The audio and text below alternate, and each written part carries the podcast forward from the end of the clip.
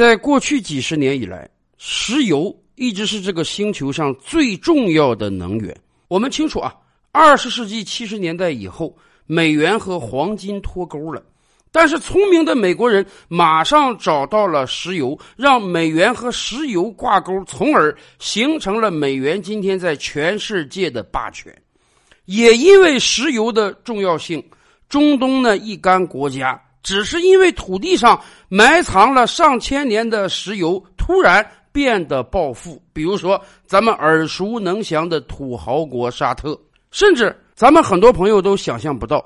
倒退几十年，我们刚刚改革开放之初，那个时候啊，国内的很多大油田憋着劲啊，是要把石油卖到国外去创汇的。谁能想到，只经过了几十年的发展，我国已经从石油出口国变成石油进口国了。而且，由于我国经济发展太过迅速，所以我们目前可能是世界上最大的石油进口国了。而另一方面，由于美国页岩气革命的成功，美国本身反而从一个石油进口国转变成一个石油出口国了。也就是说，世界能源的格局正在产生深刻的变化，而且还有更深刻的。咱们这么讲吧，过去几十年，一提到石油能源，很多人都会警醒说：“哎呀。”这个星球上的石油能源可不是取之不尽、用之不竭的。我们人类大概也就享这几十年福吧。目前探明的石油存储量大概也就够我们用几十年而已。我们目前使用的石油恐怕是古生物经过上百年的演化才产生出来的，我们人类大概用个一百多年就用完了。未来是会有石油能源危机的。然而，也在过去几十年，每隔三两年啊，我们就会发现这个石油储量在不断增加。三十年前，我们说石油大概还能用三十年；二十年前，我们说石油大概还能用三十年；今天我们还说石油还能用三十年，甚至恐怕我们人类未来再也不会面临石油的短缺危机，因为恐怕再过几十年啊，我们都不太想用石油了。确实。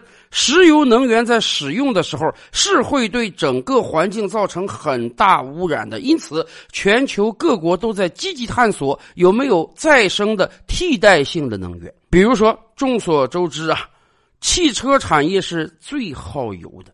今天一年我国汽车产销量就超过两千万台，大家可以想象一下。每天有上亿辆机动车在我国大地上奔跑，使用石油排放出的二氧化碳是多么大的量！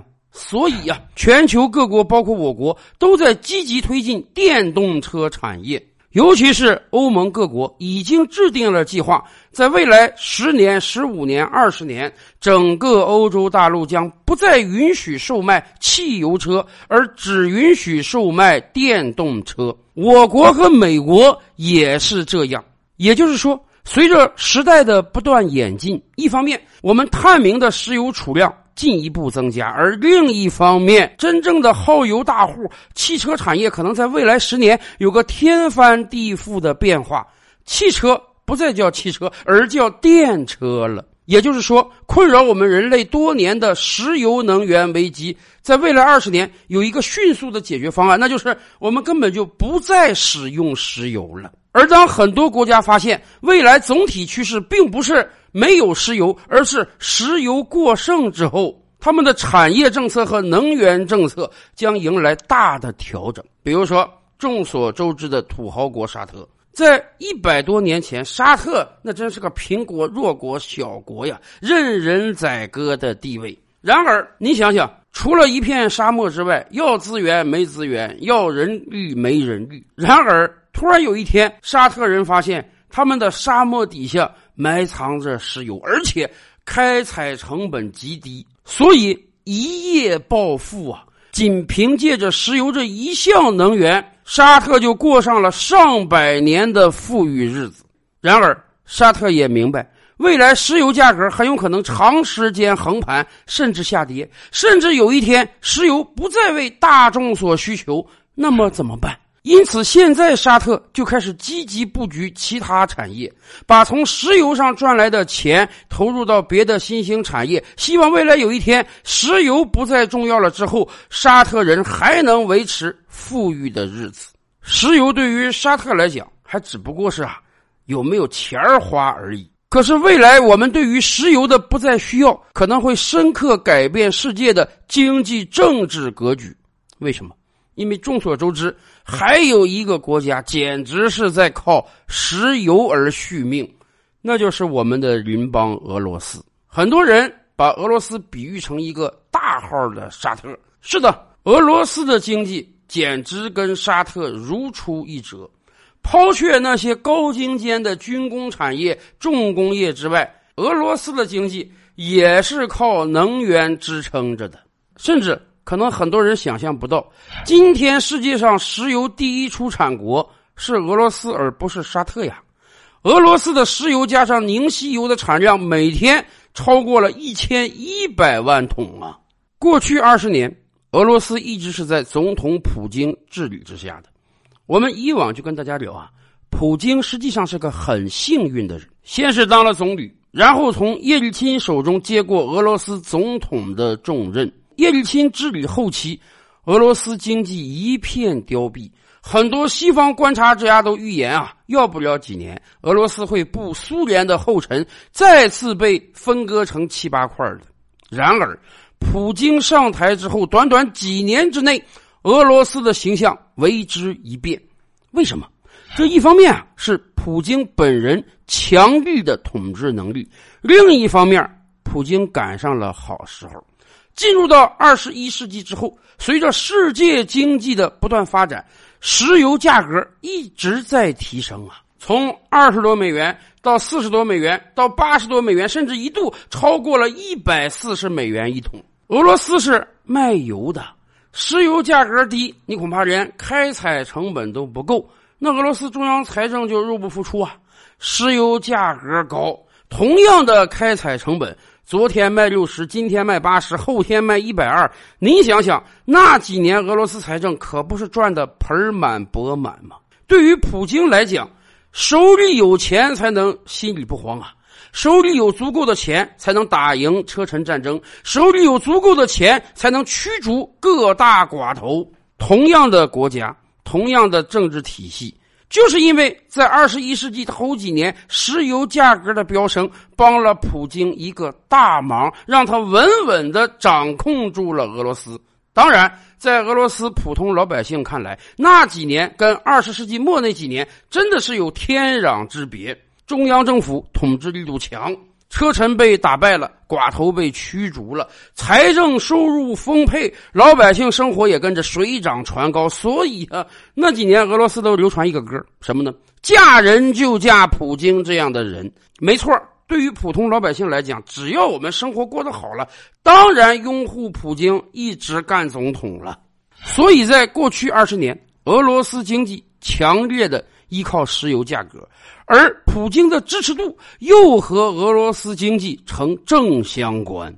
咱们可以这么讲吧：能不能把能源卖出去，并以一个好的价格卖出去，这直接决定了俄罗斯经济的成败，也决定了普京治理的稳定性。所以，我们看到啊，为什么俄罗斯费尽心力也要去修这个北溪二号？就在最近一段时间以来，因为北溪二号的问题，俄罗斯和美国、欧盟和美国闹的是不可开交。对于俄罗斯来讲啊，北溪二号一旦修建成功，自己的石油、天然气就可以源源不断的直抵欧洲大陆腹地，直接卖给德国、法国，不需要再绕道乌克兰和波兰。这一方面在经济上能省点钱，不用再给乌克兰、波兰付高额的过路费了；另一方面，这也等于是把经济命脉把握在自己手中啊！要不然哪一天波兰、乌克兰把你的输气管道截断了，让你的能源没法卖出去，让你赚不到钱，俄罗斯不就不战自败了吗？当然，美国在这一点上看的也是很清楚的，这就是为什么美国要千方百计阻挠北溪二号修建的原因。美国人话说的很明白啊，现在整个北约和俄罗斯对抗。你们德国还跟俄罗斯修北溪二号，大把的买俄罗斯的天然气，这不就是在资敌吗？然而反过来讲，即便北溪二号顺利完工，即便未来十年、二十年，俄罗斯可以大量的向德国输送能源，可是从全球趋势来看，对于石油、天然气的需求是会下降的，甚至俄罗斯人自己也预见到了这个问题。前些日子。俄罗斯国家杜马开会，杜马能源委员会主席扎瓦利内就提出啊，世界范围内的能源过渡不仅已经开始了，而且在全速推进呢。仅就刚刚过去的二零二零年而言，全球可再生能源发电机装机总容量为一百五十吉瓦，而同期新增的热力发电机装机总容量才几十吉瓦，是人家的四分之一呀。这意味着再过三十年。就没有人用传统能源发电了，到时候俄罗斯的石油就没人要了。也就是说，历史留给俄罗斯的时间不长了，也就是未来那么二三十年而已。大家可以想象，三十年后，如果俄罗斯的石油、天然气卖不出去的时候，它的经济将是个什么状态吗？所以。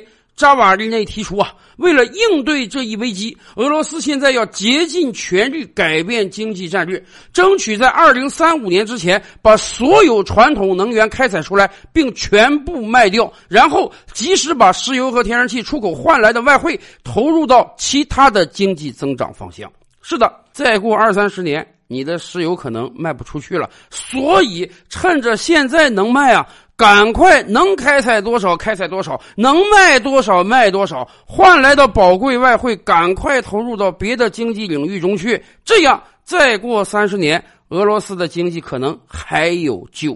这就是我们所说的，整个世界对于石油能源需求的变化，不只是一两个像沙特这样的国家，你有没有钱花的问题，它将深刻的改变整个世界的经济、政治、战略格局。